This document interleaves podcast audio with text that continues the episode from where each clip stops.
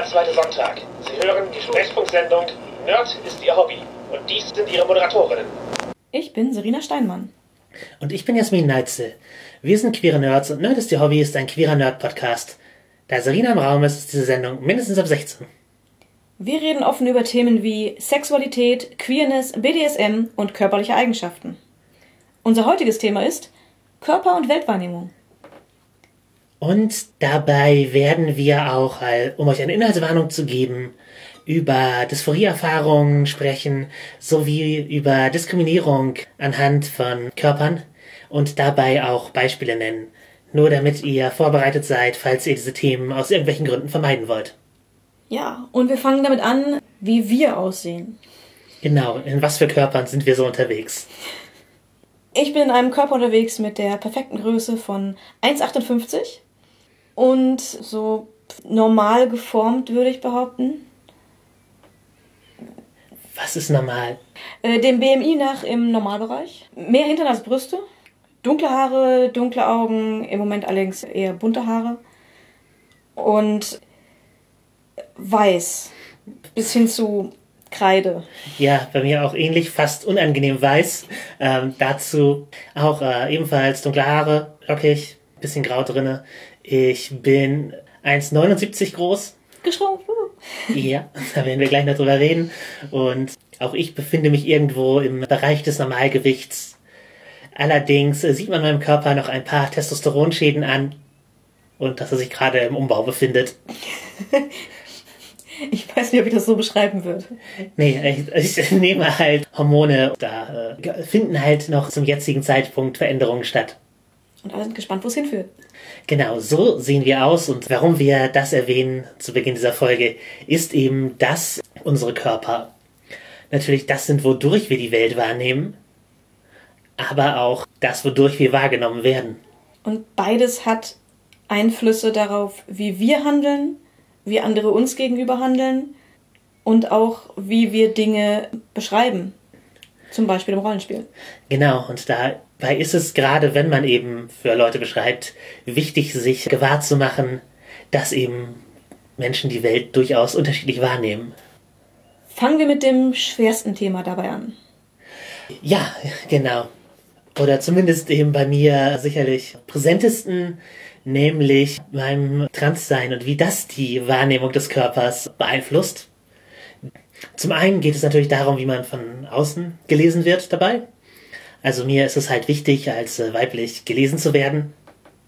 Nicht mal halt so, dass die Leute nicht erkennen, dass ich trans bin. Das ist mir gar nicht so wichtig. Es wäre mir fast eher lieb, dass ich als trans äh, gesehen werde, weil das einfach so ein wichtiger Teil meiner Biografie ist. Aber ich möchte eben als weiblich gelesen werden, so dass halt Leute, die, die mich da auf die falsche Weise ansprechen und wahrnehmen, dass die das Arschloch sind und nicht ich. das war halt nicht immer gegeben bei meinem Körper. Wie alle Körper hat er sich natürlich mit dem Laufe der Zeit geändert. Als Kind und Jugendliche war ich eher androgyn. Da hat mich mein Körper auch gar nicht so sehr gestört. In der Pubertät habe ich das erste Mal gemerkt, wie, wie sehr sozusagen mein, meine interne Erwartung an meinen Körper sich mit der Entwicklung gebissen hat, die mein Körper genommen hat. Das äh, kann ich mir vorstellen. Ja, genau, halt so, halt zum Beispiel sowas wie, dass ich praktisch erwartet habe, dass mir Brüste wachsen. Und äh, auch immer reflexartig, wenn irgendwie mal Flur, weil ich gerade lag, den glatt gestrichen habe, damit, damit gleichzeitig nicht der Eindruck entsteht, dass ich Brüste habe, weil das wäre ja absurd. Also schon da der Versuch, irgendwie der Geschlechternorm zu entsprechen. Also nicht, nicht der meinen, aber halt der von der Gesellschaft aufgedrückten Rolle, aber gleichzeitig die halt eine andere Wahrnehmung des Körpers, als äh, sie tatsächlich ist. Durch diese Schere verursachte äh, Unwohlsein, beziehungsweise der Selbstekel, bis zu dem sich das auswachsen kann, gegenüber dem eigenen Körper, nennt sich dann Dysphorie. Das ist äh, sehr, sehr unangenehm. Ich habe lange gar nicht gemerkt, dass ich es hatte, sondern habe mir eher gedacht, ach, das ist, ist halt so ein Depressionsding oder, also wenn, ich, wenn es mir wirklich schlecht ging, oder du bist halt nicht eitel. Was nicht stimmt. Dass ich nicht eitel bin. ja, nicht, ach, doch wohl, doch, ja, ich habe auch schon vor meinem, auch schon vor meinem äh, Coming Out hatte ich durchaus Anflüge von, von Eitelkeit, das mag sein. Ah, aber das, ich musste halt erstmal an den Punkt kommen, dass mir dass ich irgendwie Freude an meinem eigenen Aussehen haben konnte. Ja. Also ich habe jahrelang tatsächlich einfach sackige schwarze Kleidung getragen, bei der man keine Entscheidung treffen muss und auch sich nicht lange aufhalten in Kleidungsgeschäften und ähm, habe Friseurbesuche vermieden, um auch da keine Entscheidung zu treffen, sondern einfach lange Haare getragen. Also es war nicht, dass mir das Euphorie gebracht hat, also das Gegenteil von Dysphorie, die Freude sozusagen am, äh, an der eigenen Geschlechterrolle am eigenen Körper gibt es eben auch, als und das ist auch eine Erfahrung, die Transmenschen machen, die ich gerade sehr genießen kann. Aber äh, ja, also meine lange Haare zu haben hat mir keine Euphorie bereitet, aber es hat mir keine Dysphorie bereitet. Ja, spannenderweise hatte ich ähnlichen Kleidungs- und Frisurenstil in Teilen meiner Teenagerzeit. Da war das zum Teil auch Unwohlsein mit dem Körper, aber eher Unwohlsein mit der Gesellschaft noch mehr. Also ein Unwohlsein mit den Veränderungen, die der Körper durchgemacht hat, aber eher ein, man hat keine Ahnung, wo es wo es hinführt, was passiert. Das Gefühl zum Teil kennen wahrscheinlich nicht die meisten Teenager. Ja, das Dass man so ein bisschen, ja, in, in der Phase, in der es sich ändert, fühlt man sich unwohl. Einfach damit, dass es sich ändert. Dass man nicht weiß, was der Körper da eigentlich gerade tut. Damit nicht unbedingt umgehen kann. Deswegen verstehe ich auch, wenn Leute es vielleicht gar nicht unbedingt merken, wenn der Dysphorie noch mit reinspielt, weil dieses Teenagertum eh schon so seltsam ist. Natürlich ist es noch eine andere Kategorie, aber woher soll man den Unterschied kennen, wenn man noch nicht. Genau, wenn, wenn man eben keine Beispiele dafür hat oder das Konzept einem nicht bekannt ist. Alle haben damit Probleme und bei mir ist es halt irgendwie, ich fühle mich noch unangenehmer dabei. Fühlen sich ja fast alle unangenehm in der Teenagerzeit irgendwann und Ja, genau, das halt sowas wie eine Geschlechterrolle zu entwickeln. Ja, gut, das ist dann halt. Mir war es halt auch nicht klar, dass, es, dass nicht alle Leute ständig halt darüber nachdenken, das andere Geschlecht zu sein und super neidisch sind auf die Pubertät anderer Menschen. Man spricht halt auch nicht drüber. Also, man, man spricht eher darüber, dass es unangenehm ist, Teenager zu sein, ja. genau. Aber nicht warum. Und in den Details. Aber da, dafür fehlt einem teilweise ja auch das Vokabular. Ja, genau, der Kontext und die, die Leute, mit denen ich geredet habe, haben da keine Ansätze geboten. Das versteht man gut. Genau, ähm, Dysphorie macht eine Pubertät sehr unangenehm, aber macht auch das weitere Leben. Nicht angenehmer. Nee, nein, wahrscheinlich. genau. Es ist, es, man kann es verdrängen, aber wenn man an Dysphorie leidet, dann bleibt das auch im Hintergrund da. Man hat einfach eine andere Wahrnehmung von seinem Körper und auch eine, die eventuell gar nicht dem entspricht, wie man eigentlich aussieht. Ja. Also das Konzept nennt man dann Dysmorphie, wenn man seinen Körper ganz anders wahrnimmt, als er tatsächlich ist. Das kann eben sein, dass man manche Eigenschaften viel, viel stärker wahrnimmt oder das, das eigene Gewicht, dass man sich immer als zu dick oder zu dünn sieht oder solche Sachen. Da gibt es von, also man hat halt eine seltsame Körperwahrnehmung bis zu, das ist ein klinisches Problem mit äh, körperlicher Dysmorphie. Ja. Das ist, haben, haben auch nicht nur Transleute. Nee, das äh, habe ich selbst schon mal erlebt, als ich zwischendurch aus medizinischen Gründen stark zugenommen habe. Und innerhalb von, ich glaube, etwas äh, einem knappen Jahr 17 Kilo zugenommen habe. Und Was bei deiner Körpergröße nochmal was anderes ist. ja, ich, wie gesagt, ich bin keine 1,60 groß. Das war schon krass. Ich bin von Unterge also BMI-Untergewicht ins BMI-Übergewicht in dieser Zeit. Und da habe ich das auch gehabt. Ich habe das oft nicht gespürt, dass mein Körper so verändert hat. Und wenn ich dann in den Spiegel gesehen habe, kam mir das abstrus vor, wie ich aussehe.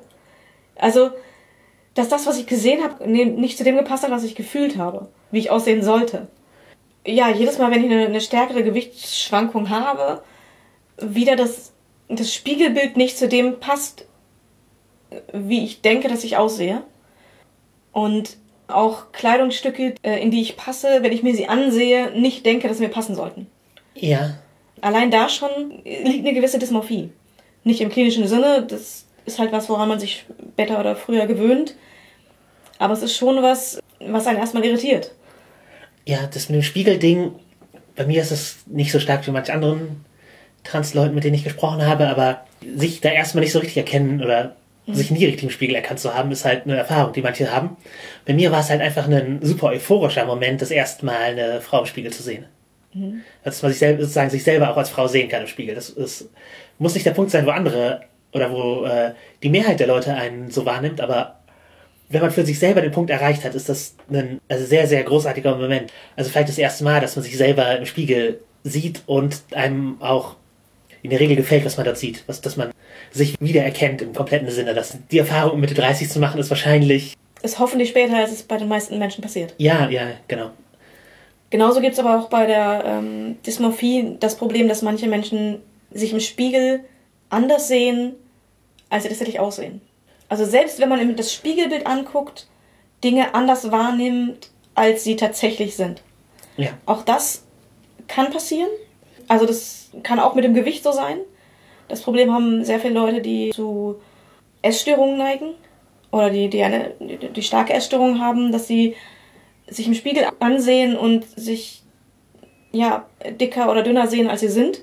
Auch das kann passieren oder dass sie sich hässlicher oder schöner sehen, als sie von anderen wahrgenommen werden oder irgendwelche Narben sehen und denken, jeder sieht ja auf den ersten Blick, die sind extrem störend und eigentlich sind die winzig und niemand nimmt die wahr. Ja, bei mir ist das so, dass ich Bartschatten sofort sehe bei mir. Mhm.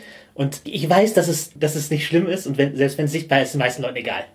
Aber Oder dass es manchen auch gar nicht auffällt Genau, genau. in dem Moment, wo es die schon Genau, auffällt. für mich kann das halt einen, halt sozusagen in so ein dysphorisches Moment übergehen, wo ich es halt super prominent sehe und mir das den ganzen, den Look versaut und ich nicht in den Spiegel gucken möchte.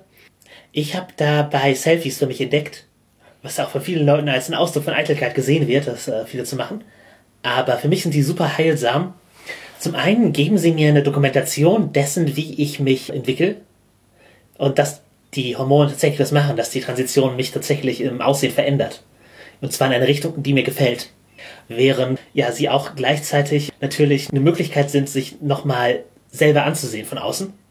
Das ist was anderes aus dem Spiegel und auch eine, eine Möglichkeit, nochmal einen Tag später drauf zu gucken. Und im Spiegel kannst du den Winkel nicht, au- nicht auf die Weise aussuchen und fest und einfrieren, wie du es mit einem, mit einem Foto machen kannst, das halt dich dann von der Seite zeigt, wo du es gerade sehen kannst. Und dann kannst du halt draufblicken und hey, ich, ich sehe doch gut aus so.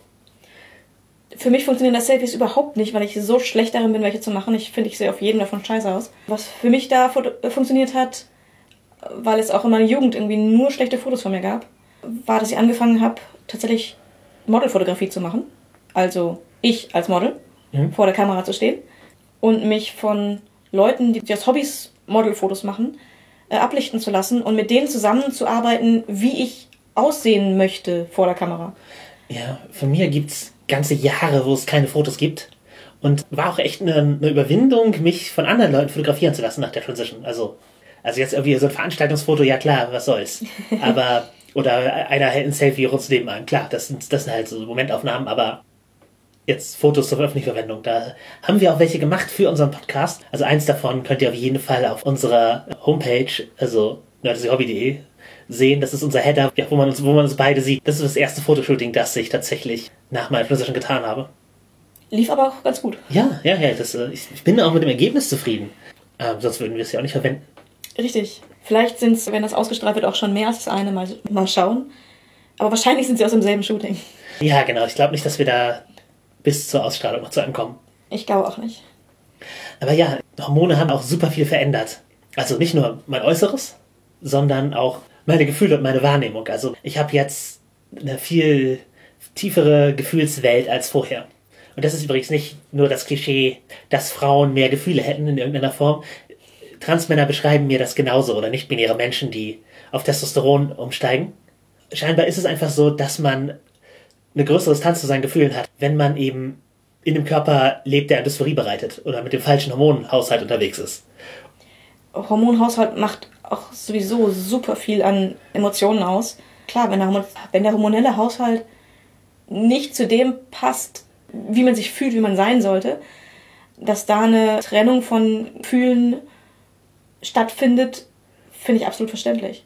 Ich bin selbst auf Hormontherapie in geringerem Maße. Ich habe ein Hormonimplantat als Pillenersatz und aus äh, medizinischen Gründen tatsächlich, nicht nur für die Verhütung. Und jede unterschiedliche Pille, jedes unterschiedliche Hormonpräparat, das ich genommen habe in meinem Leben, hat Auswirkungen auf, auch auf Emotionen und emotionalen Zustand gehabt. Das weiß vielleicht nicht jeder, aber das kann richtig extrem sein. Ja, bei mir gab es eine kurze Versorgungslücke, wo ich eins meiner Hormonpräparate nicht bekommen habe. Für eine Weile. Und das war halt ein richtiger Schlag. Also es hat mich äh, direkt wieder in eine richtig schlechte Phase gestürzt. Also in der Dysphorie schlimmer war, in der ich halt äh, so ein paar depressive An, äh, Anwandlungen hatte. Und da merkt man halt den Unterschied auch wieder nochmal. Also man gewöhnt sich halt auch sehr schnell daran, dass man sich Gut fühlt. dass man sich gut, ja, genau, das möchte man dann auch nicht mehr missen, aber das ist natürlich ein echter Unterschied, den, den halt Hormone ausmachen und den es auch ausmacht, in der Geschlechterrolle zu leben, die man möchte und der körperlich zu entsp- entsprechen zu beginnen. Was womit ich nicht sagen möchte, dass alle Transmenschen Hormone nehmen müssen oder eine Transition in dem medizinischen Sinne anstreben, sondern einfach, dass es für mich einfach eine, ein sehr guter Weg ist. Natürlich hat meine Transsein einfach einen großen, großen äh, Einfluss darauf, wie ich die Welt wahrnehme. Wie ich Geschlechterrollen wahrnehme, wie ich meine eigene Körpergröße wahrnehme mit äh, 1,79. Ich war mal 1,80, aber durch Hormone hat sich meine Hüfte rotiert ein bisschen, deswegen bin ich jetzt kleiner. Das hat große Rückenschmerzen verursacht, aber ist es mir jetzt auch wert im Nachhinein? Wobei ich gar nicht super unglücklich mit meiner Größe bin. Die sich ja noch irgendwo in einem weiblichen Normalbereich bewegt, halt am oberen Ende, aber es ist nicht so, dass es nicht auf der Straße auch Frauen trifft, die 1,79 groß sind. Äh, ja, ich habe in meinem Leben mehrere Freundinnen dieser Größe gehabt und habe sie noch. Also das ist absolut nicht außergewöhnlich. Wobei Normalgröße ja auch immer so eine Definitionssache ist. Ja, ja, absolut. absolut. Ich, ich habe bei Facebook, manche haben es vielleicht gesehen und auch sonst gerne mal äh, immer wieder Bezug darauf genommen, dass eine Freundin von mir, die auch um die 1,60 ist, in einer ihrer Wohnungen ein Maß an der Tür hatte. Und jeder Be Besucher wurde einmal gemessen, also so einen Strich an der Tür bekommen und dann hat sie dann Kategorien zugeordnet. Und natürlich war dann um die 1,60, also Normalgröße. Und ich glaube, bei 1,80 oder so fing dann riesig an. Das fand ich ein sehr passendes Maß. Das, dem habe ich, kann ich absolut voll zustimmen. Designer von Supermärkten stimmen dir da nicht zu. Nee, das ist, finde ich, auch unverschämt. Auch Möbeldesigner sind sehr abseits von meinen Definitionen von, was Normgrößen sein sollten und Normhöhen von Dingen. Kleidungsdesigner sind auch nicht immer der. Ja, sind selten der Meinung, wie lang Hosen sein sollten äh, für meine Beine. Ja, bei, bei mir auch. Weil, äh, sind sie bei dir zu lang? Ja. Bei mir sind sie nämlich immer zu kurz. Als ich zugenommen hatte, konnte ich dann Kurzgröße tragen. Hosengröße 36 in Kurzgröße passte dann von der Länge. Mhm. Hosengröße 34 in Kurzgröße ist wieder zu kurz. Das heißt, wenn ich wieder das Gewicht, wo ich eigentlich gerne sein möchte, habe, dann ist mir Kurzgröße zu kurz und die Normalgröße zu lang. Ich kürze also die meisten meiner Hosen selber. Oder gebe sie zum Schneider, wenn ich faul bin und gerade Geld über habe. Also einkaufen ist für mich nicht einfacher geworden durch die Transition. Tatsächlich, mein Wunschgewicht macht ein Kleidung-Einkauf für mich schwerer. Manchmal ist es, muss es einem das wert sein, oder? Ja, das, manchmal ist es einfach wert. Das ist Opfer, die ich gerne bringe. Das glaube ich. Also ja, bei mir ist es eher Arme und Beine sind zu lang für die Erwartung, dafür halt vergleichsweise wenig Brüste für den Umfang und ja, auch eine durch Testosteron geprägte Hüfte. Also meine Beine sind sowohl zu kurz als auch zu breit für das, was die Normmaße gerne mal so auswerfen. Wobei das eigentlich super regionsspezifisch ist. Ja. Also ich kann in Italien und wahrscheinlich auch in Spanien deutlich besser einkaufen als in Deutschland, was Größen angeht.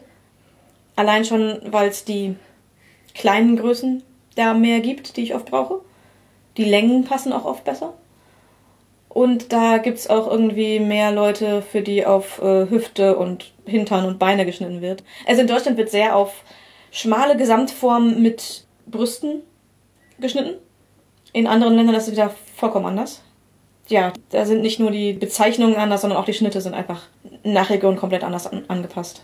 Ja. Ich habe leider nicht die deutsche Körperform fürs Einkaufen, wobei ich ansonsten damit sehr zufrieden bin. Ich finde meine Körperform auch nicht schlecht, es entwickelt sich halt in die richtige Richtung, aber ähm, ja, einkaufen macht es schwieriger, wobei ich mittlerweile in L und M Größen reinpasse bei den, den größeren Ketten. Äh, Vintage-Kleidung ist schwierig. Früher konnte ich einfach in Secondhand-Läden gehen und habe fast immer einen coolen Anzug gefunden, den ich mir dann auch leisten konnte. Das ist mit so Retro-Kleidern nicht ganz so einfach mehr. Ja. Du, du hattest halt auch Männer-Standardmaß. Ja, ja, 1,80 Gardemaß mit einer normalen Figur, vielleicht ein bisschen schmaler. Auch bei Männern ist es, wenn die nicht Gardemaß haben, ist dann wieder viel schwieriger. Da kenne ich einige, die sagen, ja, wenn ich einen Anzug suche, dann muss ich erstmal in ein Fachgeschäft fahren in eine andere Stadt. Was ich hier auf der Stange bekomme, passt hinten und vorne nicht. Klar, bei Jeans und T-Shirts ist es dann oft ein bisschen einfacher. Wobei auch da große Männer dann schon wieder auch die Längenprobleme haben. Dass die Hosen generell zu kurz sind. Ja, man kommt dann halt irgendwann in den Bereich, wo man Fachgeschäfte aufsucht. Ja. Oder wenn man eher zu den kleineren Personen gehört, Kinderläden und Kinderabteilungen. Ich besitze mehrere Kleidungsstücke aus C&A oder H&M Kinderabteilungen. Oft wegen dem Style. Oder weil sie billiger sind. Also kriegt, man kriegt die gleichen Standard-Tops in der Damen- und in der Kinderabteilung Selbst der Schnitt ist eigentlich gleich. Ich habe da keine großen Unterschiede gemerkt. Aber in der Kinderabteilung kosten sie 2 Euro weniger. Also die Suche nach Kleidung und was für Mode für dich möglich ist, wird absolut durch deinen Körper beeinflusst. Wir sind jetzt beide nicht irgendwie Plus-Size-Leute, deswegen können wir da nicht die Wahrnehmung komplett nachvollziehen, aber es gibt, da gibt es natürlich nochmal ganz andere Probleme. Ja, aber auch, auch Körpertyp macht einfach so viel aus, was für Kleidung gut sitzt, Ja, sich gut anfühlt und gut aussieht.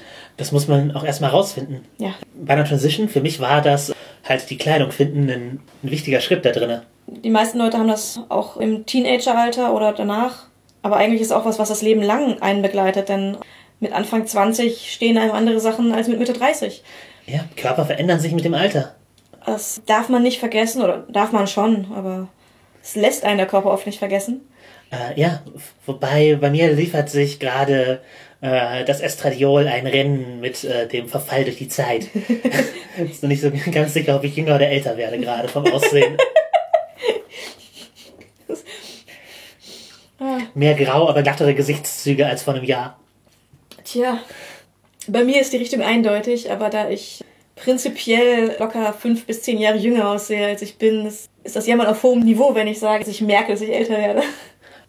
Wie dem auch sei. Ähm, Alter verändert eine, verändert den Körper, Hormone. Verändern den Körper. Es gibt Grundvoraussetzungen, die man nicht ändern kann.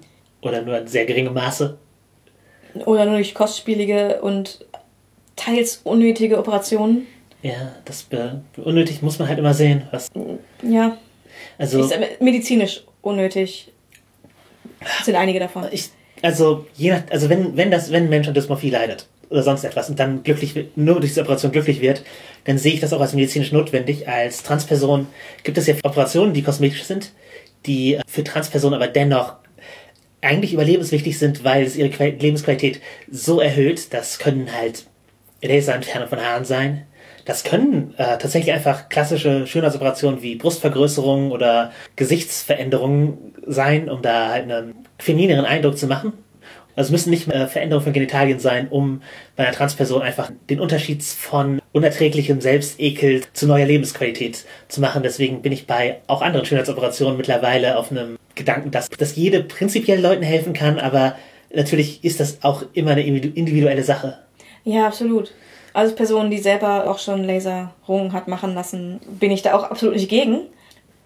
Als Person mit eher kleineren Brüsten halte ich für bei vielen Personen auch die Brustvergrößerung, weil sie glauben, es damit im Leben einfacher zu haben. Also gar nicht, weil sie selbst dysphorische Erfahrungen haben oder sich damit schlecht fühlen, sondern einfach nur, um besser anzukommen. Die gibt es auch. Gerade in der Model- oder Pornografiebranche machen das, glaube ich, oder äh, ich habe auch von Leuten persönlich von denen gesagt bekommen, dass sie es gemacht haben in erster Linie, um sich besser zu verkaufen. Und das halte ich für sehr kritisch. Ich- Weil es ist eine permanente Änderung mit großem Risiko. Und klar, wenn man das unbedingt möchte, okay. Ist halt die Frage, ob- wie sehr du auch deinen Körper als Werkzeug siehst. Ja, Und auch mal wieder ein Zeichen, dass Schönheitsideale auch dafür sorgen, wie wir unseren Körper wahrnehmen und wie unser Körper wahrgenommen wird. Also einfach Dinge, die sich, die gesamtgesellschaftlich passieren, aber auf uns individuelle Auswirkungen haben. ja. Ein weiterer Punkt, der da natürlich reinspielt, wie unser Körper mit der Welt interagiert, wären körperliche Einschränkungen. Hast du da welche? So ein, zwei kleinere, aber jetzt nichts Gravierendes. Also mir fehlen keine wichtigen Körperteile. Mein Ernährungssystem ist ziemlich kaputt. Das kann man da, glaube ich, schon mit nennen. Nee, eine unsichtbare Einschränkung. Genau, das ist eine unsichtbare Einschränkung, die aber natürlich mein Leben schon, schon einschränkt. Auch wie ich mit der Welt interagiere, aber halt keine sichtbare Einschränkung. Ich bin auch ziemlich able-bodied. Ich habe eine vernarbte Lunge durch halt allergisches Asthma in der Jugend. Und das geht halt auch nie wieder weg. Aber es ist halt nichts, was mich davon zum Beispiel abhält, längere Waldläufe zu machen oder sowas. Also es ist keine tatsächlich spürbare. du kannst Treppen besser hochsteigen als ich. Ja, ja aber es, es kann fast alle. Serena ist sehr, sehr schlecht da drin, Steigung. ja, Steigung zu überwinden. Ich weiß auch überhaupt nicht warum, aber ich finde es mega anstrengend. Einfach, sobald es bergauf geht, bin ich so. Also ich, ich werde mal langsamer, weil es einfach so anstrengend für mich ist und ich bin nur irritiert davon, wenn es anderen Leuten nicht so geht. Ich gehe freiwillig im Wald laufen, weil es da Höhenunterschiede gibt. Ich gehe gerne im Wald spazieren, aber die Unterschiede stressen mich manchmal.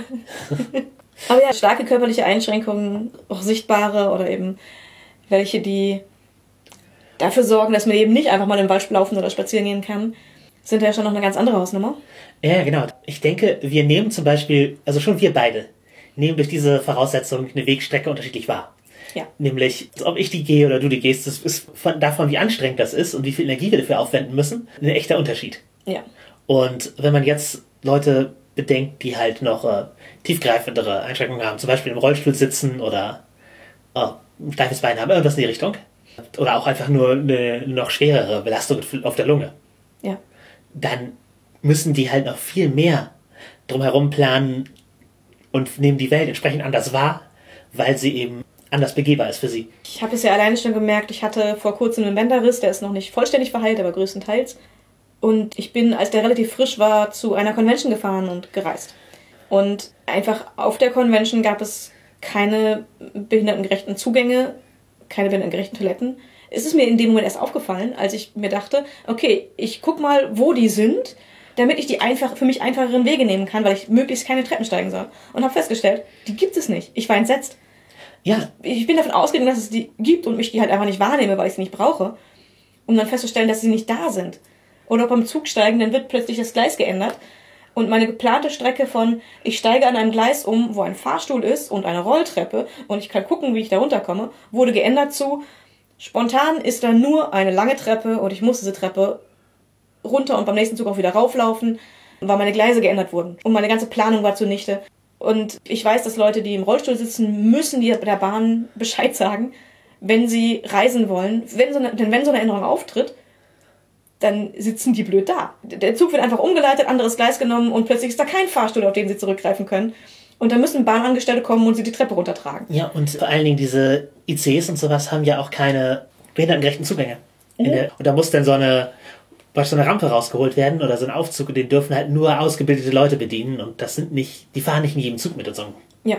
Also es verändert sich jede Menge, wenn man, was, was du halt jetzt einmal erlebt hast, wodurch sich deine Wahrnehmung verändert hat, ist für andere Leute halt Alltag und etwas, was sie ständig wahrnehmen und mit dem sie umgehen müssen. Ja. Und halt gerade wenn ihr zum Beispiel in der Convention-Planung und sowas seid, ist das etwas, worüber ihr nachdenken müsst, um eine Zugänglichkeit zu schaffen für äh, BesucherInnen, die eben mit körperlichen Einschränkungen daherkommen. Das kann halt vom Nahrungsangebot sein, wenn ihr halt in eine Halle geht, wo die Leute nicht ihr eigenes Essen mitbringen dürfen und dann gibt es keine äh, allergenfreien Optionen. Dann schließt ihr Leute mit körperlichen Einschränkungen aus. Wenn ihr nur hohe Treppen habt, keine zugänglichen to Toiletten, keine Fahrstühle, was auch immer, schließt ihr da Leute aus und so weiter und so weiter. Ja, da gibt's einige Sachen, über die man, ja, wenn man selbst nicht betroffen ist, wenig nachdenkt. Ja. Oder äh, vielleicht nachdenkt, aber gar nicht alles bedenken kann, weil man einem gar nicht bewusst ist, was eigentlich alles für Probleme da sein können.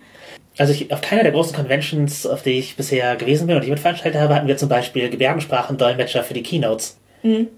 Wäre eigentlich cool, aber ist natürlich auch eine Kostenfrage. Ist, genau, es ist, äh, dafür zu bezahlen, ist eine, ist eine Kostenfrage. Und man hat ja auch wenig Leute, die, die gehörlos sind, die auf so Conventions rumlaufen. Ja, aber, Aber warum wohl? ja, genau, äh, eben, für, sie, für die wird halt auch oft wenig Inhalt geboten. Ja, richtig. Äh, ich meine, die Inhalte sind, sind Lesungen, sind Rollenspiele, das größtenteils oral stattfindet. Das, Verbal. Äh, ja, ja. beides. Je nachdem. Da ist für Gehörlose oft, oft wenig Angebot, das ist richtig. Ist zum Teil vielleicht auch nicht ihr Medium. Es gibt auch gehörlose Fans von Rollenspielsystemen, die eben dann oft äh, die Textform nutzen. Ähm, ich kenne auch blinde Fans, für die ist es super wichtig, wie ein PDF aufgebaut wird. Wenn du ein PDF gestaltest, sorg dafür, dass der Textfluss gerade bleibt und auch die Kästen separat als Textfluss da sind, so dass eben Vorleseprogramme die Dinger einfach einlesen und, und vortragen können. Weil wenn da einfach seltsame Brüche und sowas drin sind und die Reihenfolgen im Textfluss andere sind, als sie auf der Seite sind, dann wird das super verwirrend und ist nicht mehr nutzbar für, für blinde Menschen. Auch wenn man äh, Blinde mit am Tisch sitzen hat. Bei einer Rollenspielrunde, auch da muss man ja die äh, Beschreibungen vielleicht ein bisschen anpassen. Genau, gehen wir mal, nachdem wir jetzt die ganze Zeit über die reale Welt gesprochen haben und wie unsere Wahrnehmung das verändert in äh, unseren Rollenspielbereich, denn ja, da beschreiben wir und da wird uns, werden uns Sachen beschrieben. Ja, wenn du Leute am Tisch sitzen hast, die mit solchen Einschränkungen, dann musst du das anders beschreiben. Ich hatte mal einen blinden Mitspieler und habe dann zum Beispiel versucht, Farbbeschreibungen zu vermeiden. Weil wenn die Person von Anfang an blind ist, oder wenn eine Person so einfach komplett farbenblind ist, dann haben Farbworte für die halt keine Bedeutung. Und wenn man die Person mit die in Rot und die in Blau unterscheidet, oder sagen wir, um, um das Beispiel noch greifbarer zu machen, die in Rot und die in Grün, mhm. dann merken die Leute sich zwar das als Begriff, aber es ist halt. Für ihre Vorstellungskraft im Zweifel keine Aussage. Genau, und für die sind die Farben halt auch nicht mit Symbolkraft belegt. Mhm. Während halt so ein rotes Kleid für Leute, sehende Leute durchaus eben auch kulturell was mitträgt. Ja. Und da muss man es dann vielleicht eher durch den Schnitt des Kleides beschreiben oder zusätzlich beschreiben. Das heißt ja nicht, dass man die Farben weglassen sollte, aber. Ja, genau, oder die mit der tiefen Stimme, die mit, der Lock die mit den lockigen Haaren. Einfach Dinge noch dazu beschreiben. Genau, die das starke Parfum aufgelegt hat. Und es macht euer Spiel nicht schlechter, darüber nachzudenken, wie andere Sinneswahrnehmungen angesprochen werden können. Und wenn ihr Charakter spielt, die halt körperliche Einschränkungen haben, solltet ihr euch auch überlegen, wie diese Charakter die Welt wahrnehmen. Und das können eben diese Farbeinschränkungen sein für euren Charakter. Es können auch schon einfach nur Körpergrößenunterschiede sein. Ja, genau.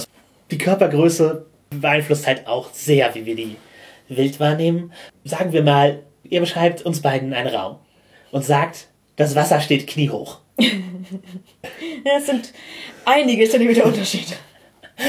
ja, genau. Das ist halt die Frage, Spielleiter Knie oder Charakterknie? Ich spiele einen Hobbit. Wessen Knie? ja, wenn ihr in eurer Gruppe einen Halbling habt und einen äh, Barbarenkrieger. ist das die Kniehöhe des einen, die Kopfhöhe des anderen? Genau. Vermutlich meint die Spielleitung ihre eigene. Ich gehe, wenn mir Kniehoch beschrieben wird, erstmal davon aus, dass die Spielleitung ihre eigene meint, wenn mehr als ein Charakter in der Szene ist. Aber ist ein Grund, mal drüber nachzudenken. Mhm. Oder vor euch steht eine großgewachsene Frau. Also für mich fängt es bei 1,70 an. Ja, genau. Also eigentlich ist großgewachsen alles, was größer ist als ich. ja, wenn du sehr das auf dich beziehst. Ja, also für mich, ähm, von der Empfindung her, würde ich jede Frau, die sichtlich größer ist als ich, als, ich, als, als groß beschreiben. Und das ist tatsächlich ein Problem, das wir öfter haben bei Beschreibungen, wenn ich sage, ja, das war ein großer Mann, dann gucken mich immer alle erstmal so an, so, okay, wer ist denn groß? Weil bei mir heißt es halt ab 1,70 und 1,70 ist nicht, ist für die meisten kein großer Mann. Genau, das sind Geschlechterrollen, die da auch mit reinspielen. Ja. Äh, weil bei Frauen sind wir uns näher an der Beschreibung. Ähm, aber wenn ihr darüber ein bisschen mehr hören wollt, Serena führt es in Lieblingscharakter auch nochmal aus. Aber ja, Körpergrößen. Gerade in der Fantasy-Welt kann das so viel ausmachen. Und ist vielleicht auch ein gutes Beispiel. Im Regelwerk von Advanced Dungeons Dragons gibt es ein Bild von einem Halbling, der Beutel schneidet bei so Gnollen. Seine Kopfhöhe ist auf der Höhe der, der Stuhlsitzfläche. Als ich das Bild gesehen habe, hatte ich immer die Idee, eigentlich sollte es so ein Assassin's Creed Dishonored-mäßiges Computerspiel geben, wo man einen Halblingsdieb spielt und einfach in einer Welt rumläuft, wo viele Sachen einfach viel größer für einen sind, wo man sich unter, unter einen Tisch durchducken kann und so ein Kram und dann vor. Aber die Gegner sind auch alle größer als man selbst. Ja, man muss dann sehr sneaky sein, aber man kann auch sehr sneaky sein, weil wer erwartet, dass jemand unter dem Tisch steht? Und wenn man gegen einen Troll kämpft, dann ist das auch ein Shadow of the Colossus Kampf, wo man am Gegner hochklettern muss, um, um, um ihm in die empfindlichen Teile zu kommen. das finde ich auch mal echt eine interessante Perspektive in so einer, gerade einer Fantasy-Welt mit verschiedenen Körpergrößen. Ja, absolut. Wir hatten schon mal Earthstone gespielt, wo es ja auch unglaublich große Unterschiede gibt. Ich glaube, das ist, das ist ein Spiel, wo zum einen einem das am meisten bewusst gemacht wird und zum anderen, wo die Spanne zwischen spielbaren Körpergrößen auch, auch sehr, sehr groß ist. Die, die Windlinge, das sind halt so kleine Feenleute, die sind halt so 20 Zentimeter groß oder sowas. Und die Trolle sind bis zu drei. Und das sind die spielbaren Charakterklassen und dazwischen gibt es eine Spanne. Und Earthdawn ist halt auch ein Spiel, in dem die übliche Wahrnehmung hinterfragt wird, die in Fantasy-Welten herrscht. In der Welt von Earthdawn gab es eine große Plage und alle mussten sich in Schutzzonen zurückziehen. In der Regel waren das unterirdische äh, Höhlenanlagen und verborgene Städte, was Zwerge zum dominierenden Volk gemacht hat. Denn die haben natürlich unterirdische Städte schon vorher gehabt, als klassische Fantasy-Zwerge. Und entsprechend ist vieles einfach für Zwerge gebaut. Und das Normalgroß in äh, älteren Städten in der Oston-Welt sind Zwerge. Und wenn man andere Charakter spielt, dann bewegt man sich halt in einer Welt, die nicht für einen geschaffen wurde. was gerade bei menschlichen Charakteren halt ungewöhnlich ist. Aber bei Ausland geht es eben auch darum, die Welt neu zu besiedeln und eine neue Welt zu schaffen, die dann eventuell für alle eingerichtet ist. Ja, Trolle und Windlinge sind halt auch einfach super unterschiedlich. Und aber in der Stadtbeschreibung muss man es auch bedenken, dass halt ein Trollstadtviertel super hohe Türen hat. Und das Windlingsstadtviertel kann total komprimiert sein auf einen kleinen Bereich. Ja. Ja. Gute Medienbeispiele, wer sich das gerade schlecht vorstellen kann, aber sich angucken möchte, sind unter anderem äh, Herr der Ringe, wo das mit den Hobbits sehr stark gemacht wird. Ja, Aber auch äh, Zootopia oder Zoomania, wie auch immer es äh, in Deutschland heißt, ja. Wo die verschiedenen Tierarten verschiedene Stadtviertel haben, die auf sie angepasst sind. Was auch sehr witzig aussieht und was einem einen guten Eindruck davon gibt, wie man es gestalten könnte. Ja. Ja, das sind beides äh, coole Beispiele für entsprechende Szenen. Also bedenkt, wie die Körper eurer Spieler und die Körper ihrer Charakter zusammengesetzt sind und überlegt euch dann, wie und was ihr dafür beschreibt.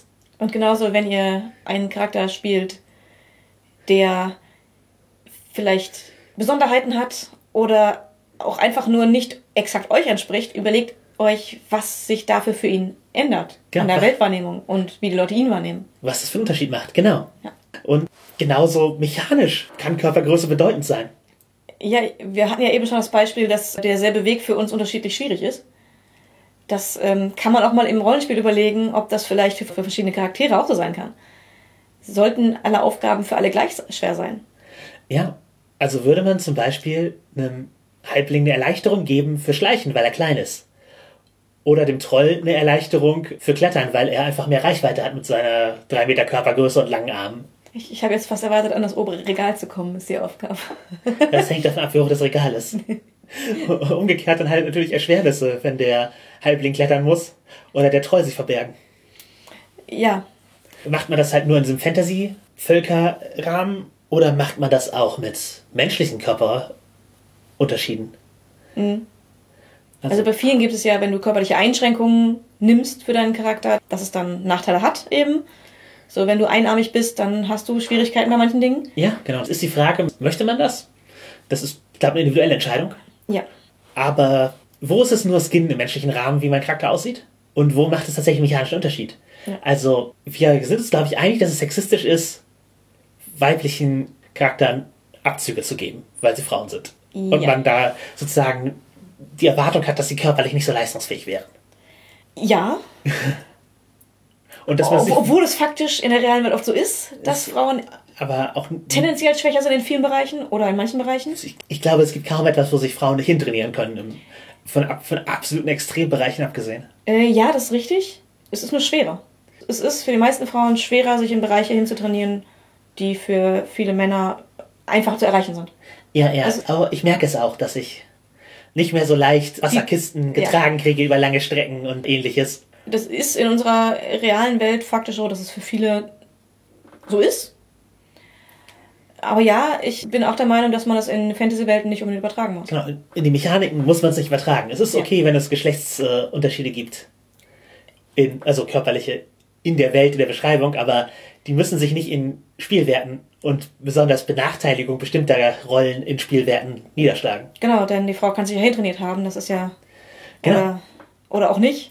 Es ist, Das ist ja Auswahlsache. die Wer- Werte sind einfach genauso. Genau. Ich brauche kein Spiel, wo es da unterschiedliche Werte für gibt.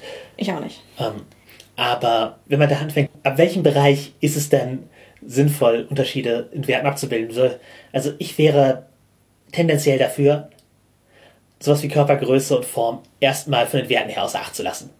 Wenn das Spiel das nicht irgendwie mechanisch anbietet, und auch da ist es halt fraglich, ob das cool ist. Prinzipiell finde ich es gut, wenn irgendwie das Spiel einen dazu anhält, drüber nachzudenken, wie der Charakter aussieht, welche Körpergrößen oder Körperformen da zur Auswahl stehen. Ein paar bei die Apocalypse-Spiele haben halt oft ein Feld, wo du dir irgendwie eine Körperform aussuchst, wo dann halt ein schlanker Körper, ein bulliger Körper oder sowas zur Auswahl stehen. Aber das hat keine mechanische Auswirkung. Und mit sowas bin ich okay. Aber jetzt prinzipiell irgendwie auf eine Körpergröße optimieren zu müssen. Nein, das wäre bescheuert. Also, also natürlich könnte man es machen, dass also in, in Schritten Körpergrößen verschiedene Auswirkungen haben und verschiedene Sachen durch leichter oder schwerer werden, aber irgendwann ist es auch überkompliziert. Das kann man dann auch, wenn man es möchte, beschreibend machen. Ja. Und es gibt halt auch Spiele wie Fate, wo man sich Tags setzen kann für seinen Charakter. Und wenn man möchte, dass das mechanische Auswirkungen hat, dann nimmt man halt einen Tag für besonders groß oder besonders klein, der dann Vor- oder Nachteile bringen kann. Aber das würde ich nicht verpflichtend für alle machen. Außer man möchte eben tatsächlich Körperlichkeit irgendwie in den Mittelpunkt stellen, aber generisch nicht. Dann ist ja die Frage, ob sich Werte immer im Aussehen widerspiegeln müssen. Weil, sagen wir die klassischen Rollenspiele, Dungeons and Dragons, das schwarze Auge, haben ja eine Reihe von Eigenschaften. Einige von denen sind körperlich. Also sowas wie Körperkraft oder Geschick. Wie geschickt darf mein dicker Charakter sein? Wie stark darf mein schlanker Charakter sein? Ja, wenn die Welt realitätsnah sein soll in dem Bereich, dann wäre ich auch dafür, es realitätsnah zu halten. Ich sehe aber auch, dass es eine persönliche Entscheidung ist. Also, wir hatten in der Gruppe tatsächlich ja schon Streitereien drüber. Oder beziehungsweise Diskussionen darüber, dass Leute, wenn sie eine bestimmte Körperkraft haben oder erreichen, sich kaufen, auch die entsprechende Muskelmasse einfach haben müssen, dass da eben eine Parallelität besteht und keine zu große Diskrepanz aufkommt zwischen dem, was auf dem Charakterbogen steht und dem, was man beschreibt vom Aussehen. Ja, genau. Das, da war dann der Gedanke, dass praktisch Werte, körperliche Werte sichtbar sein sollen in der Beschreibung. Ja, und ich stehe da zum Teil auch hinter. Ich, in einem gewissen Maße finde ich es cooler, wenn es so ist. Aber etwa wie körperliche Leistungsfähigkeit äh, tatsächlich, also in der realen Welt aussieht, bricht oft mit dem Klischee, wie körperliche Leistungsfähigkeit zum Beispiel in Filmen oder Illustrationen verkauft wird. Ja. Oh, da könnte ich einen kompletten Rant über die Serie Arrow halten. Aber das Aussehen des Charakters passt so nicht zu seinen Fähigkeiten, dass es mich so der, dermaßen aufgeregt hat, dass ich unter anderem deswegen aufgehört habe, die Serie zu schauen. Ah, ja, oft, oft ist es halt so, dass Kraft durch Bodybuilder-Figuren abgebildet wird oder halt eben durch zumindest su super austrainierte Figuren, die nur durch, einen, durch eine sehr spezielle Diät und tägliches Training haltbar sind. Aber wenn du jetzt deinen Charakter wie so Captain America beschreibst, gut, das ist ein Beispiel mit Superkräften, aber trotzdem, wenn, wenn du, oder wie Conan den Barbaren, wenn du, wenn du deinen Charakter so beschreibst, muss dann im Spiel auch trainiert und Diät gehalten werden. Sagen ja. Also, es kommt immer auf Setting an. Ja, ich glaube nämlich, dass in den allermeisten Rollenspielen tatsächlich wir in einer überhöhten Realität spielen und wir es nicht so grim und gritty brauchen. Ja, wie gesagt, es kommt immer auf das, auf das Setting an.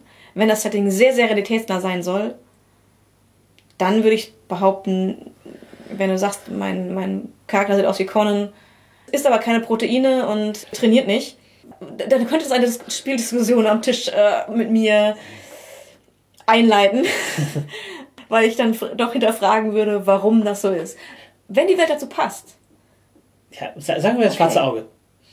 es wäre kritisch bei mir. Ich, bei mir, ich würde den, würd den Leuten das eins zu eins gönnen. Will ich sagen, ja, ich war fünf Jahre in Sklaverei, jetzt sehe ich aus wie Conan, weil das ist ja Conan der Grund, warum er so muskelmäßig ist. Dann reicht danach äh, durch die Lande wandern und Köpfe abschlagen als Barbar für mich als Training aus. Der, der passende Lebensstil geht schon. Wenn der Lebensstil dem widerspricht, wird es schon irgendwann komisch, oder? Äh, ja, ja, ja, also wenn man jetzt den Gelehrten spielt, der aussieht wie Conan und die ganze Zeit als Stubenhocker rumliest und nicht trainiert, also beschrieben nicht trainiert. Also ein Gelehrter, der wie aussieht wie Conan, weil er eben beim Nachdenken äh, Bücherstapel stemmt oder Liegestützen macht oder da halt irgendwie äh, trainiert, das wäre ein cooles Detail, aber er soll einfach so aussehen. Weil er soll auch mit dem Schwert zuschlagen können und ich habe ihm Körperkraft 15 gegeben. Ja, Aber eigentlich macht er nie irgendwas in die Richtung, das, ist, das, das passt halt irgendwo nicht. Da werde ich dann kritisch. tendenziell bin ich der Typ Spielleiterin und Mitspielerin, die den Leuten erstmal ihre Fantasie gönnt. Ja, schon. Und weil, warum nicht? Lass Leute idealisierte Körper spielen. Man muss jetzt nicht ein Schönheitsideal allen, Leu allen Mitspielenden aufdrücken. Aber prinzipiell, wenn du Conan oder Red Sonja sein willst, dann sei Conan oder Red Sonja in diesem Spiel. Und wenn du als dünnes Anime-Mädchen Leute durch Wände schmeißen willst, dann musst du sie nicht muskulös beschreiben. Es gibt halt auch immer gewisse Genres vor. Ja. Schmutzig und grim and gritty und so. Da vielleicht ein bisschen, Vielleicht ein bisschen anpassen. genau. Ich, ich fände es zum Beispiel seltsam, wenn mir jetzt jemand das 1,50 äh, große Mädchen in super zierlich, kein Muskel am Körper beschreibt und dann sagt, aber sie hat Körperkraft 19. Dann wäre meine Frage, und welche Superkraft hat sie, dass das funktioniert? hängt davon ab, wie es halt das, den Rest des Spiels bricht. Also Ja. es gibt unterschiedliche Körperbilder je nach Genre. Man kann damit immer brechen, aber es gibt halt immer eine, eine Erwartung, wie nah es an menschlichen Körpern, die man tatsächlich so rumlaufen sieht, oder zumindest menschliche Körper, die man auf, auf dem Bildschirm sieht, sein soll. Man sollte sich vielleicht, wenn man anfängt zu spielen, wenn man Charakterbeschreibung macht, überlegen, wie diese Serie, die man gerade spielt, gecastet würde. ist man halt im Arrowverse oder ist man bei The Wire? Das sind kleine, dezente Unterschiede. Ja. Und es werden ja auch einfach Klischees aufgrund von Körperformen übertragen, vermittelt. Ja, Leben teilweise leider, teilweise ist es auch cool. In einer Welt, in der Klischees gang und gäbe sind, Naja, du kannst dir halt deine Körperform oft nicht aussuchen. Nur in begrenztem Maße halt. ja, es ist, es ist halt nur cool, wenn das, was du repräsentieren willst, auch auf das passt, wie dein Körper gelesen wird. Sonst ist es uncool. Ja, ja. Ich meine, cool ist es halt im Rollenspielsinne, damit manchmal zu spielen. Ja. Du kannst sie benutzen und sie sind eingängig. Ja, man kann es als Abkürzung benutzen, man kann damit. Bilder in Köpfen erzeugen. Genau, wie, wie alle Klischees ist es ein Shortcut. Ja. Aber muss jede Schankmarkt Drall sein? Nein. Ich möchte nicht ablehnen, dass überhaupt Schankmärkte dran sind, aber ich möchte ablehnen, dass jedes Schankmarkt dran ist. Schankmarkt Drall ist halt so ein Klischee, das sofort zusammengehört. Und damit kann man auch gerne mal brechen. Ja. Genauso wie nicht jeder Brillenträger klug ist. In einem mittelalterlichen Fantasy-Setting jedoch kann er wahrscheinlich zumindest lesen. Ja, oder geht einem sehr feinmechanischen Handwerk nach. Ja. Also zumindest gebildet ist diese Person dann. Ja. Da trifft eine Brille tatsächlich eine Aussage in der Welt, wo die nicht so verbreitet sind. Ja, wo sie teuer sind und wo jemand, der keine Details erkennen muss, sie auch im Zweifel nicht braucht. Ja. Ich meine, wer Gesichter nicht erkennt auf einen Meter, hat dann natürlich schon mal ganz andere Probleme. Ja, ja, genau. Da ist dann die Frage, wie man eben die körperliche Einschränkung beschreibt, ohne dass sie zum, zum Witzklischee wird, dass der Typ sehr, sehr nah rankommt ans Gesicht die ganze Zeit und ähm, unangenehm Atem ins Gesicht atmet.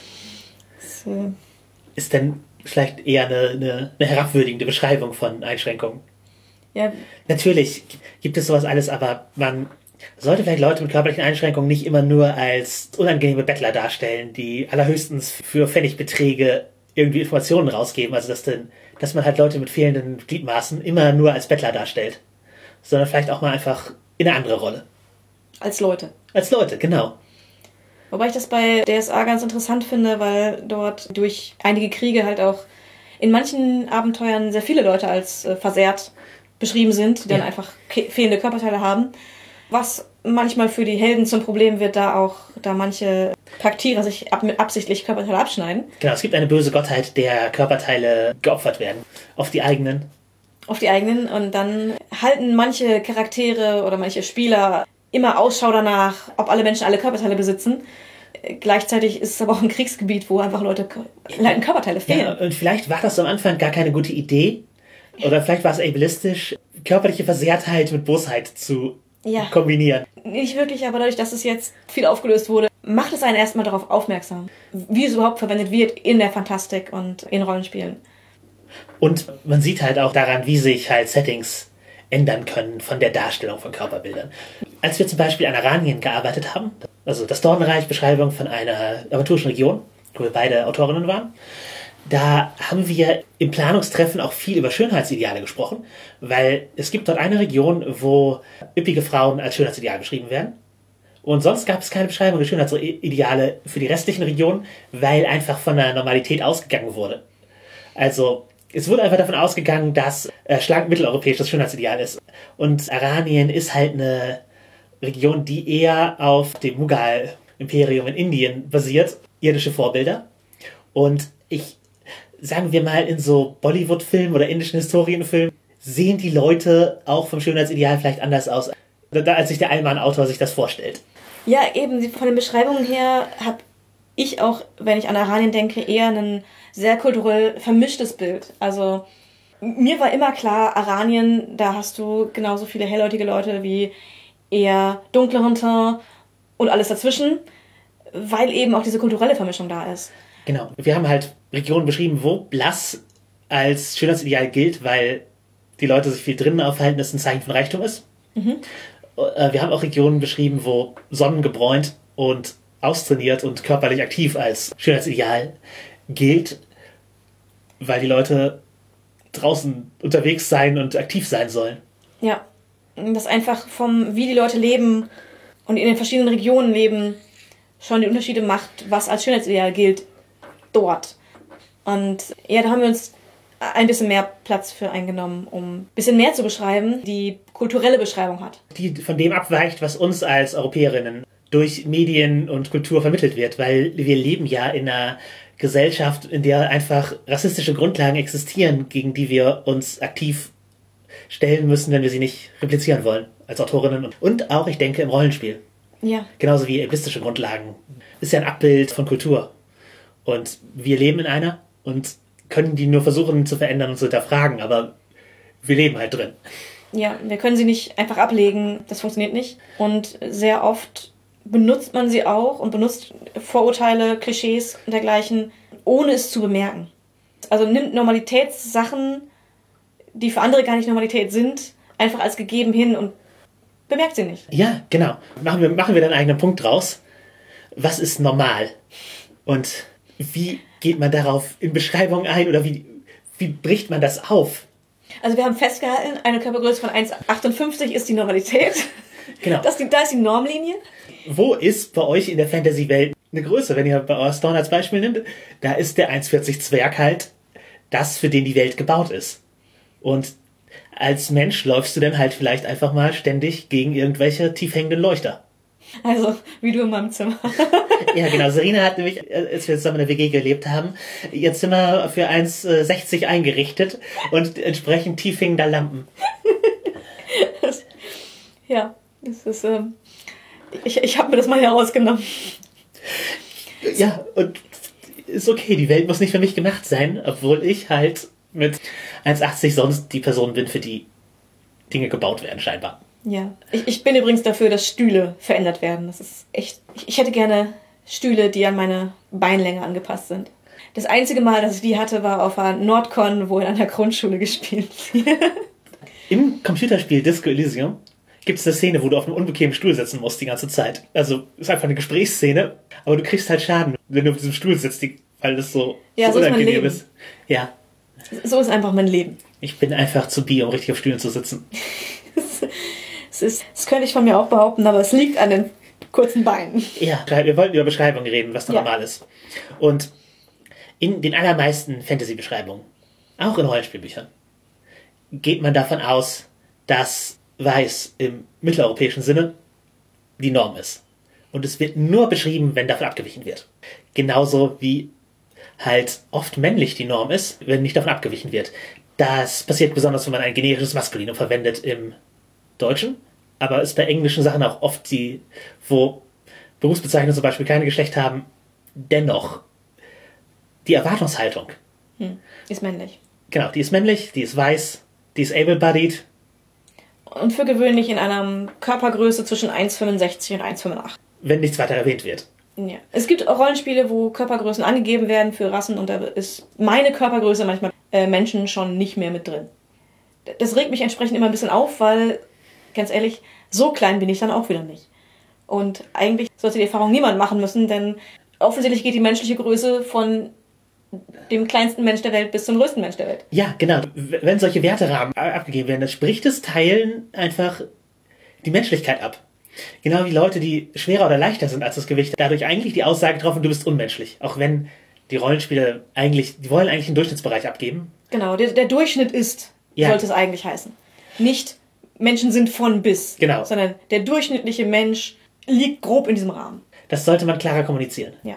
Genau wie wenn eine menschliche Ha- Haarfarbentabelle manche Bereiche nicht abdecken würde. Das wäre auch so. Ja, also kommt drauf an, wie, wie kleinschrittig sie ist, aber eine, eine, eine W6-Tabelle deckt nicht alle menschliche Haarfarbe ab. Äh, ja, und super problematisch ist auch, wenn man eine Fantasy-Welt hat, die mitteleuropäisch angelegt ist, in der nur mitteleuropäisch aussehende Menschen vorkommen und dann Menschen nur im Rahmen des weißen Mitteleuropäers beschreibt und damit sozusagen allen dunkelhäutigen Menschen, allen Menschen mit einem anderen, mit einer anderen Gesichtsform, allen und so weiter und so weiter, halt allen rassifizierten Menschen die Menschlichkeit abspricht.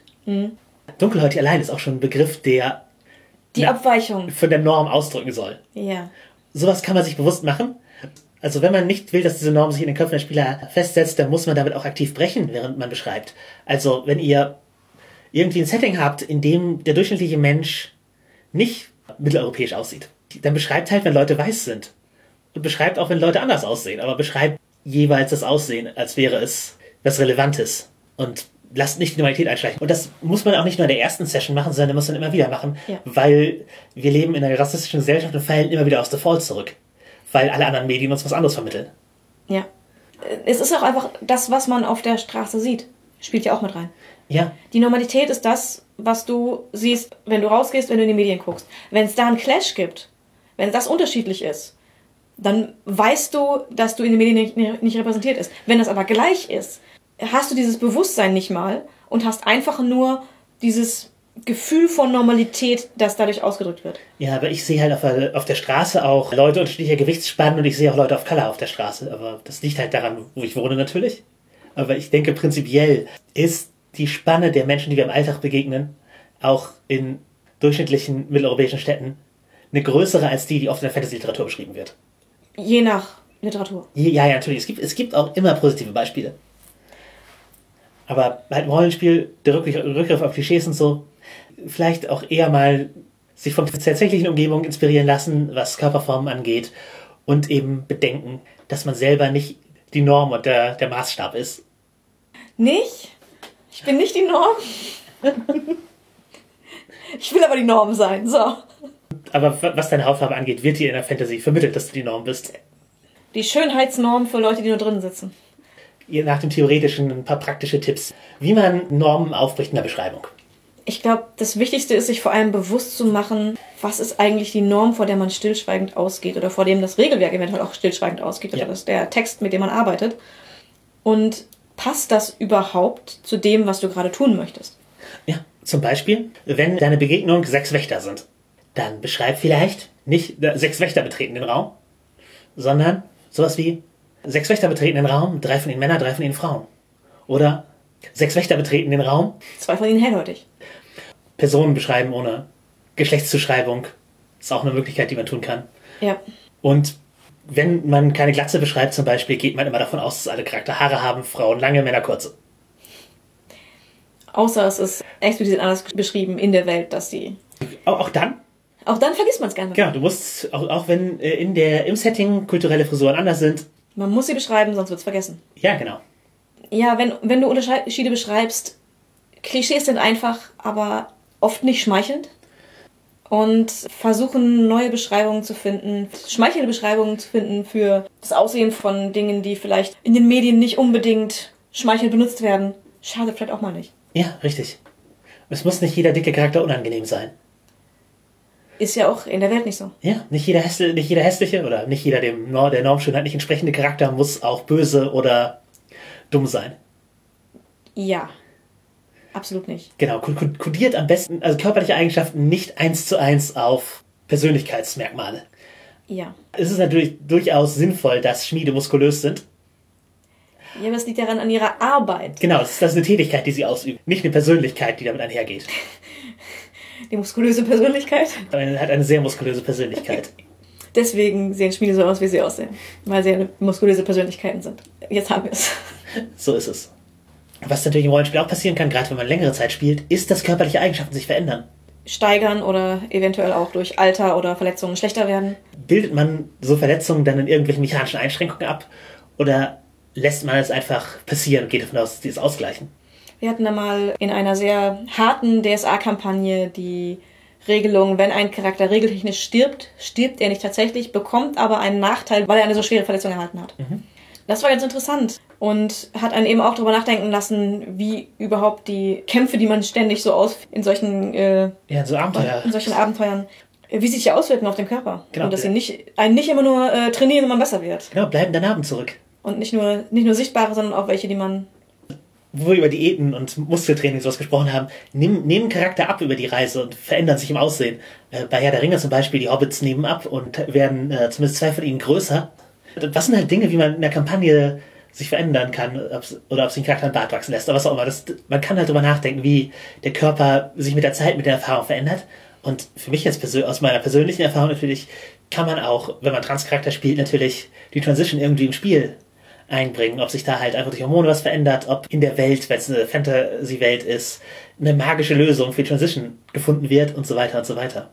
Man sollte eben auch überlegen, ob man körperliche Einschränkungen heilen lässt in der Welt.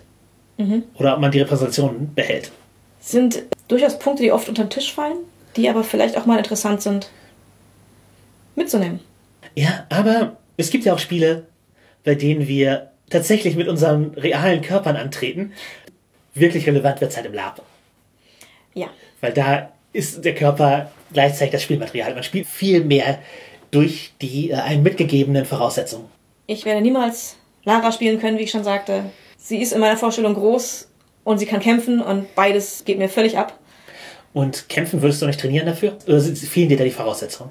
Ähm, ich ich habe versucht, es zu trainieren und ich bin in den Kampffähigkeiten, die sie hat, echt schlecht. So viel trainieren, bis ich da hinkomme, das wäre ja nochmal ein ganz eigenes neues Hobby. Ich glaube auch Labkampf ist nochmal ein anderes Hobby als Lab-Rollenspiel in vielen Bereichen. Gerade in so klassischen Boffer-Labs ist das ja nochmal was, was Leute ganz separat machen. Wenn man zumindest, du kannst, was du darstellen kannst, spielt oder Vergleichbares, dann sollte man die Fähigkeiten halt auch das zumindest darstellen können, eben, ja. was man was man spielt. Du kann, erklär mal, du kannst, was du darstellen kannst. Das ist zwar ziemlich selbsterklärend, aber. Es ist selbsterklärend. Dein Charakter kann exakt das, was du anderen glaubhaft vermitteln könnt, kannst, dass dein Charakter es kann. Aber bedeutet das denn nicht, dass es da auch starke Einschränkungen gibt, dadurch, was andere erwarten von dir? Zum Teil, ja. Also, man muss halt zumindest die Fantasie füttern. Du kannst, was du darstellen kannst. Ich sehe da erstmal ein Privileg auf Leuten, die Geld haben oder Freunde, die ihnen Labklamotten leihen, weil prinzipiell ich hätte jetzt in meinem Schrank nichts, was mittelalterlich aussieht. Ja, es ist auch oft ein teures Hobby, aber die Lab-Community ist auch echt nett. Also ich habe sehr viel erlebt, dass man einfach sich mit Leuten austauscht und es auch Foren und Chats und alles dafür gibt und, und Austauschbörsen, wo man eben tauschen kann, günstig an Sachen kommt und auch einfach einem angeboten wird, obwohl man sich kaum kennt, dass man einem Sachen geliehen werden. Da hilft es auch wieder, wenn man einen Körper hat, der sich im, sagen wir, Bereich bewegt, wo Kleidung für hergestellt wird. Ja, also ich konnte die Angebote größtenteils auch nicht annehmen, weil ich einfach zu dem Zeitpunkt, wo ich mehr gelabt habe, Kleidergröße 32, 34 hatte, also Damengröße XS bis XXS. Und das hatten einfach nicht viele. Also da kann ich dann schlecht mit Leuten tauschen, die Kleidergröße XL haben oder auch nur M. Es sitzt einfach nicht. Wenn man einfach Leute kennenlernt, die eine ähnliche Kleidergröße haben und sich da ein bisschen austauschen kann, das kann dann schon helfen. Aber vielleicht die Leute, die du kennenlernst, kennen vielleicht auch andere Leute, die wieder was Passendes haben. Also da ist einfach ein bisschen Community, hilft da schon. Und manchmal bekommt man auch Sachen, die mittelalterlich aussehen, bei HM. Oder in anderen Kleiderläden ich habe vieles sehr günstig irgendwo gekauft oder mir teilweise selbst gemacht. Und ist das gut angekommen? Ja. Also ich wurde teilweise gefragt, wo ich die coolen Sachen her habe, weil ich eben mir eine Leinentunika mit Steckereien im normalen Laden, äh, Kleidungsgeschäft gekauft habe und sie dann eben mit mittelalterlichen Kleidungsstücken kombiniert habe, äh, was einen sehr schönen Effekt hatte und wo die Leute sich gefragt haben, wo hast du die Sachen her? Wie spielt denn sonst Körper ins Lab wenn nicht, wenn nicht Kleidungsfähigkeiten. Es gibt ja auch einfach, gerade im Fantasy Lab, bestimmte Rollen, die man verkörpern kann, die jetzt sagen wir mit Erwartung daherkommen. Sagen wir ein Zwerg. Könnte ich einen Zwerg spielen? Eine Zwergin. Ich, ich würde behaupten, es wäre mit Arbeit verbunden. Also ist halt für, für große Personen, und da würde ich mal sagen, alles so ab 1,75 schon echt schwer, jemanden darzustellen, der eigentlich deutlich unter 1,60 sein soll. Der, der als Zwerg gelesen wird. Genau. Weil wenn jemand groß ist und sich einfach nur Kleidung anzieht, die ihn breit und stämmig aussehen lässt, dann sieht er halt groß und breit und stämmig aus und wird dann eher für einen Kämpfer, Barbar oder so gehalten und weniger für einen Zwerg. Da muss man dann halt es schaffen, dass die Proportionen auch passend aussehen, dass man Kleidung trägt, die einen kleiner macht und vielleicht die Beine kürzer aussehen lässt, also ein überlanges Kettenhemd und so weiter. Genau, den, den Bart sehr, sehr lang gestalten. Ja, um richtig gelesen zu werden. Es geht ja nicht darum, dass man exakt so aussieht, wie das Klischee es vorgibt. Aber wenn, wenn das Volk eben eine bestimmte Beschreibung hat, keiner von denen ist größer als 1,60, eher 1,20. Wir aber halt das spielen wollen, man kann halt viel durch Kleidung und Kostümierung machen, aber das muss man halt auch versuchen, um richtig gelesen zu werden. Ich wurde halt zwischendurch auch gefragt, ob ich nicht eine Elfe spielen möchte, weil ich halt zu einem Zeitpunkt sehr schlank war und zierlich und dann meinte ja, aber sind die nicht groß? Wo mir gesagt wurde, ja, schlank ist wichtiger als groß. Und ich dachte mir, warum? Okay, das ist eure Meinung, aber warum? Ja, ja, es ist die Aussage, Elfen sollen normschön sein. Vielleicht, ich weiß es nicht. Ja. Also ich meine, es, es, es sieht halt auch cool aus, wenn die Elfen von der Kleidung und Style und alles so ein bestimmtes Bild haben. Und ich gebe zu, dass jemand mit starkem Übergewicht vielleicht in das Bild nicht so reinpasst. Wenn man jetzt Herr der Ringe cosplayen will, ja, sicherlich. Aber die haben auch einen erkennbaren Stil, den man auch als übergewichtige Person tragen kann. Genau. Ich bin ja eine Randerscheinung der Lab-Szene.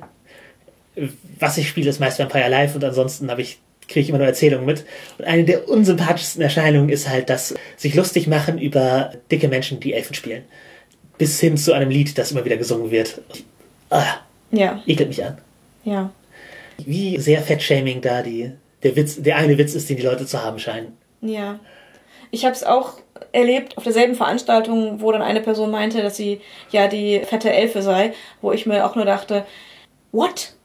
Also die Person war einfach nur nicht super schlank und sah super aus in ihrer Elfenkleidung, hat das Bild auch kein bisschen gestört. Also das, ich fand diese, diese Aussage von ihr selbst einfach erschreckend. Ja, das dass sie sich selbst unpassend für die Rolle wahrnimmt, obwohl andere das gar nicht unbedingt tun. Ja, da sieht man halt, was, was es anrichtet. Wenn halt da ständig so Witze gemacht werden, wenn man halt so eine ablehnende Haltung schafft und wenn man seine Feindlichkeit nach außen trägt. Ja. Ich habe mich dann entschieden, stattdessen einen Hobbit zu spielen. Mir wurde dann gesagt, ich sei nicht dick genug für einen Hobbit. Habe ich ignoriert und trotzdem einen Hobbit gespielt. Ja, wurdest du da negativ drauf angesprochen? In Time nein.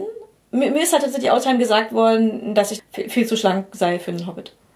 Und dass es nicht passen würde. Meine Darstellung an sich wurde aber nicht kritisiert.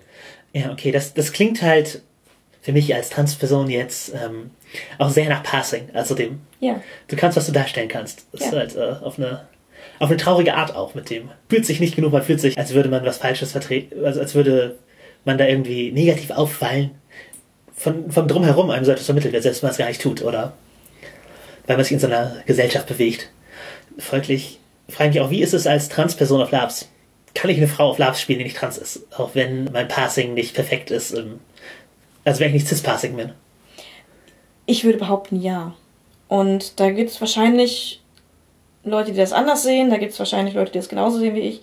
Das Problem ist, dass man dann da mit der entsprechenden Überzeugung rangehen muss. Wenn man sich nicht wohlfühlt in dem, was man spielt, wird es schlechter wahrgenommen.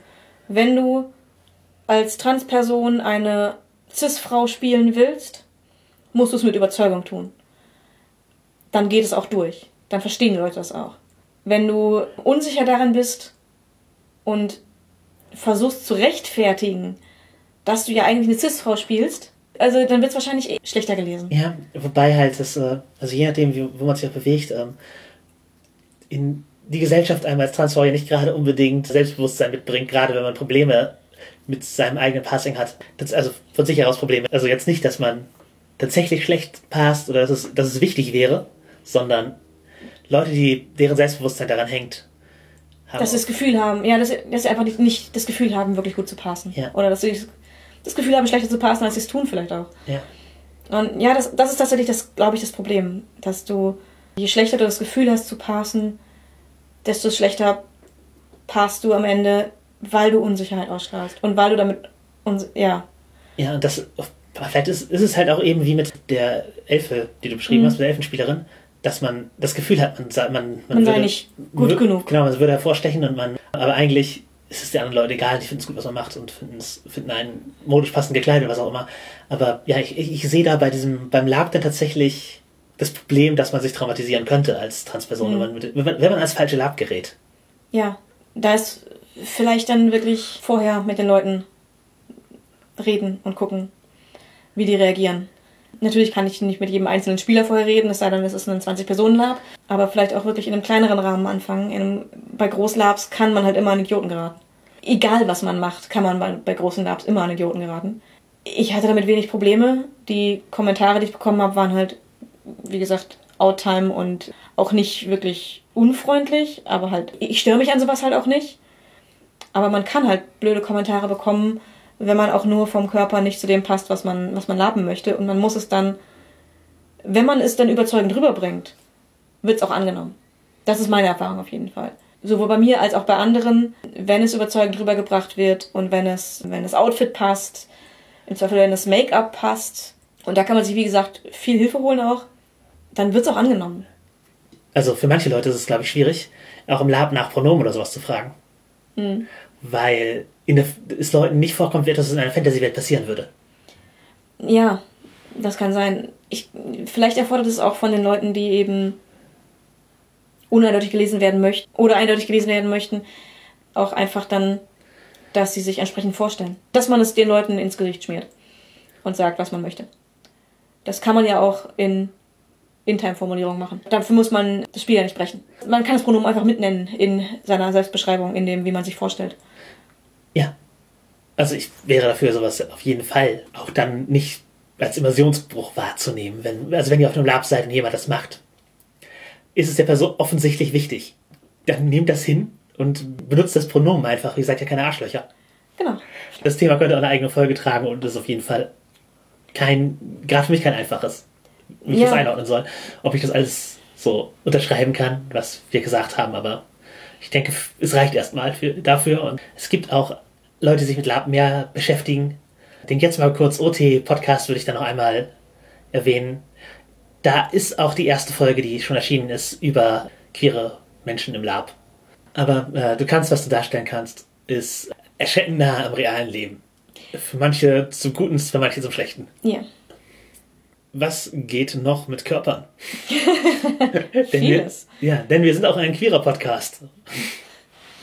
Deswegen werden wir jetzt den Sexualitätsteil einschieben, weil die Behandlung meiner Sexualität hat sich auf jeden Fall mit meinem Körper verändert. Mit Hormonen gewinnt man auch äh, neue erogene Zonen hinzu. Der- Oder es fallen welche weg, das kann auch passieren. es fallen wir, ja. Ja, die hormonelle Verhütung kann zum Verlust von erogenen Zonen führen.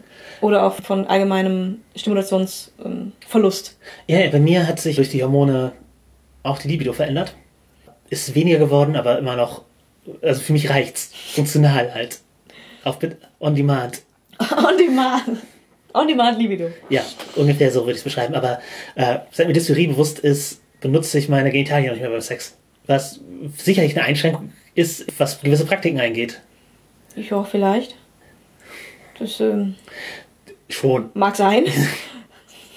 Nichts, was ich vermisse, aber es ist halt einfach ein Fakt, der sich mit der äh, körperlichen Veränderung und mit dem Bewusstwerden von, äh, von Tatsachen Ergeben hat. ergeben hat. Genau.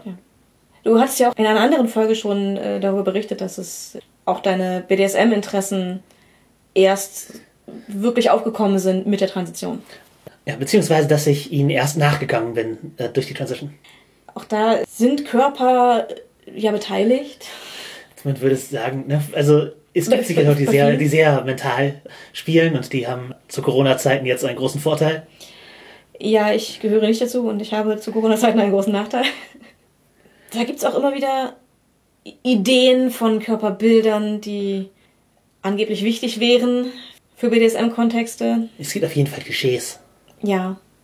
Wir hatten in einem Gespräch mal die Theorie, dass Knien auch deswegen so ein Symbolbild im BDSM ist, weil es eben Leute auf eine physisch niedrigere Stufe bringt als den äh, dominanteren Part. Mhm. Und ich weiß, dass es einige Leute gibt, die eben auch der Meinung sind, dass das der dominante oder ähm, Top-Part, Schmerzgeber, wie auch immer, körperlich überlegen sein sollte. Ich, ich weiß, dass es auf jeden Fall Leuten attraktiv finden, wenn ihr Partner größer ist oder ihre Partnerin.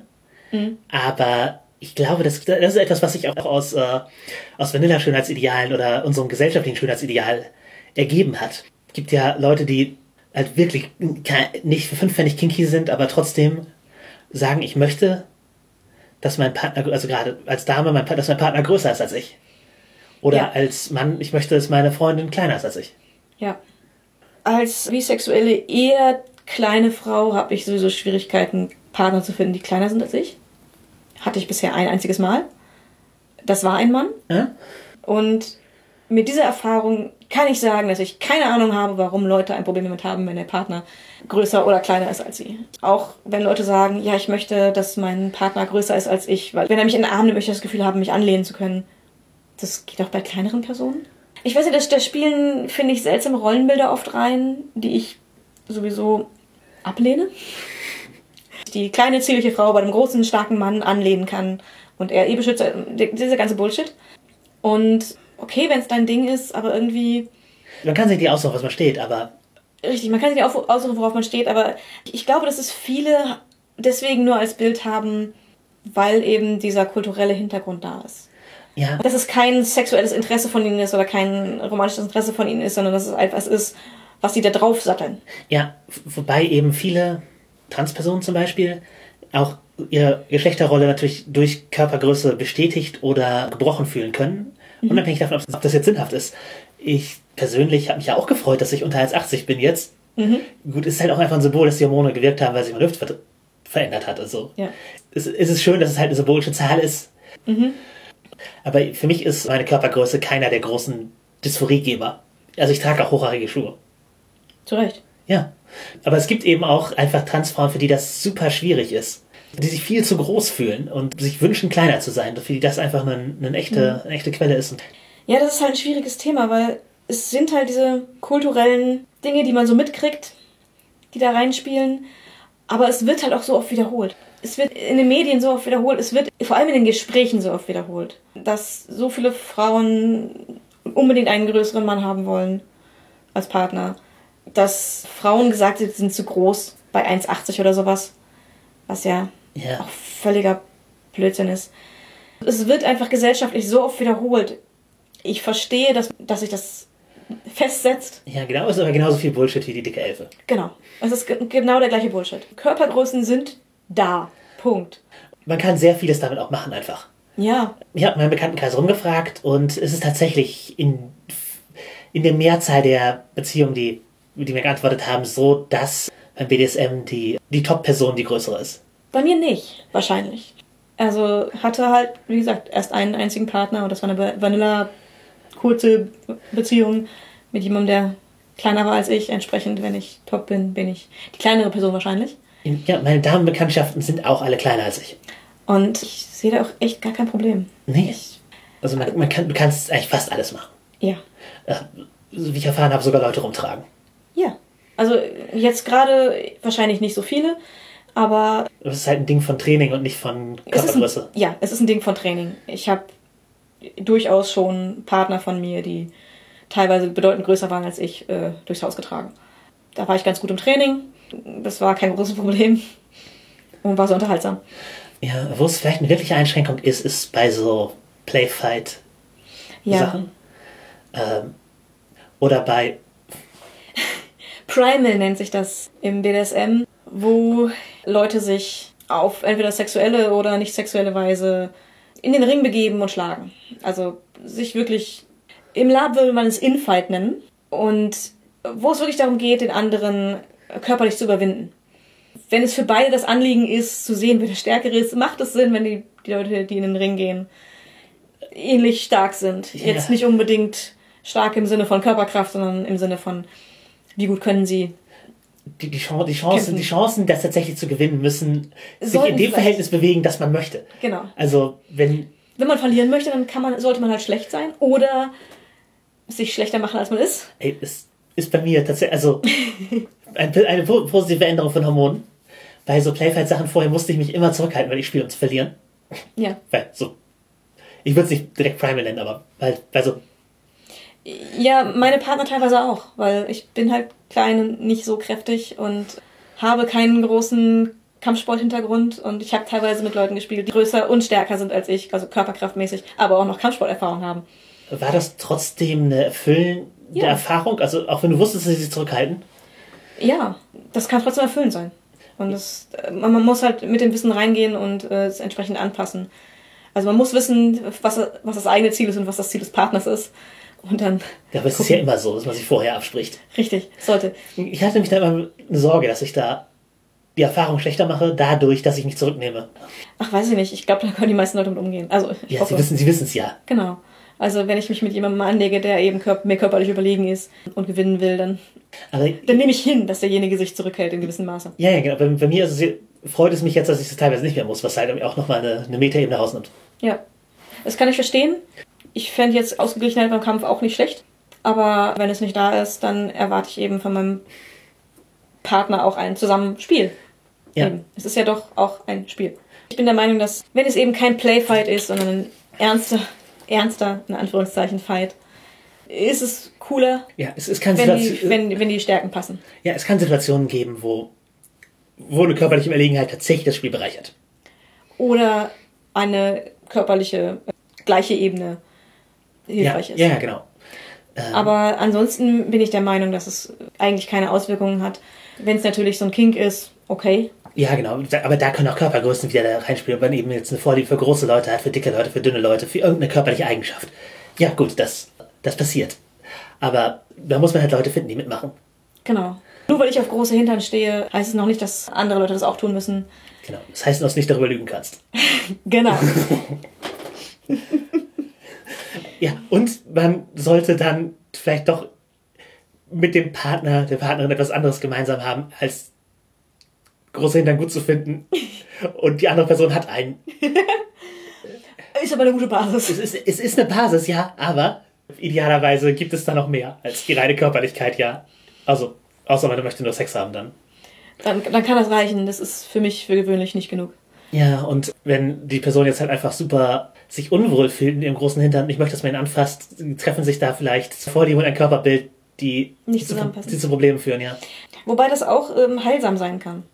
Aber da muss man eben dann sehr aufpassen. Ja, äh, im Sinne von meinem Körperbild finde ich Sexualität, die meine Weiblichkeit und mein Transsein anerkennt, halt super hilfreich und heilsam, aber es kann natürlich, wenn irgendwas passiert, was eine Dysphorie auslöst, halt sehr schnell auch umschlagen und deswegen sozusagen muss ich Partnerinnen auch vorwarnen, dass es halt sein kann, dass ich dysphorisch bin und dann Sex vielleicht nicht möglich ist. Gerade. Ja. Weil das, weil das Körperbild es nicht hergibt. Das ist halt auch einfach eine, eine Tatsache meines Lebens. Ich hoffe, das wird mit dem Fortschreiten der Transition weniger. Und meine, sozusagen, dass ich nur die bestätigende Erfahrung habe und nicht mehr die dysphorische. Aber passieren. bei Körperbildern und Sexualität und Spiel damit und Bemerkungen darüber kann es immer schiefgehen. Das ist tatsächlich eine Sache, die natürlich Dysphorie äh, geht auch darüber hinaus, aber auch, auch ohne Dysphorie, wenn man ein Problem mit seinem großen Hintern hat, kann die Person, die auf dem großen Hintern steht, einerseits total gut tun, dass man in seinem Körper, wie er ist, angenommen wird. Es kann aber auch dazu führen, dass man da noch, wenn die falsche Bemerkung fällt, dass auch gerade kein Sex mehr möglich ist, weil man eben sich gerade damit beschäftigt, wie unwohl man sich mit seinem, äh, mit seinem Hintern fühlt, statt dass man es annehmen kann, als derjenige findet das gerade toll. Ja, genau. Das kann immer passieren. Und das kann auch überraschend kommen. Also wenn euch das mal passiert, äußern, teilt es eurem Partner mit. Bestenfalls nicht vorwurfsvoll, weil eventuell kann der dann nichts für. Ja, das kann halt auch Leute super verletzen, wenn sie eigentlich da gerade etwas, was sie einem gut finden, äußern und man das komplett ablehnt oder Ja, ihnen vorwirft, das nicht. Aber da braucht es ein bisschen Feinfühligkeit für, aber das kann halt einfach passieren. Ja. Deswegen habe ich auch gesagt, warne ich vor, dass das, weil ich einfach weiß, dass diese Einschränkung besteht mit Dysphorie. Ja. Es gibt natürlich auch körperliche Einschränkungen, die tatsächlich Einschränkungen sind. Aber viele von denen sind auch überwindbar.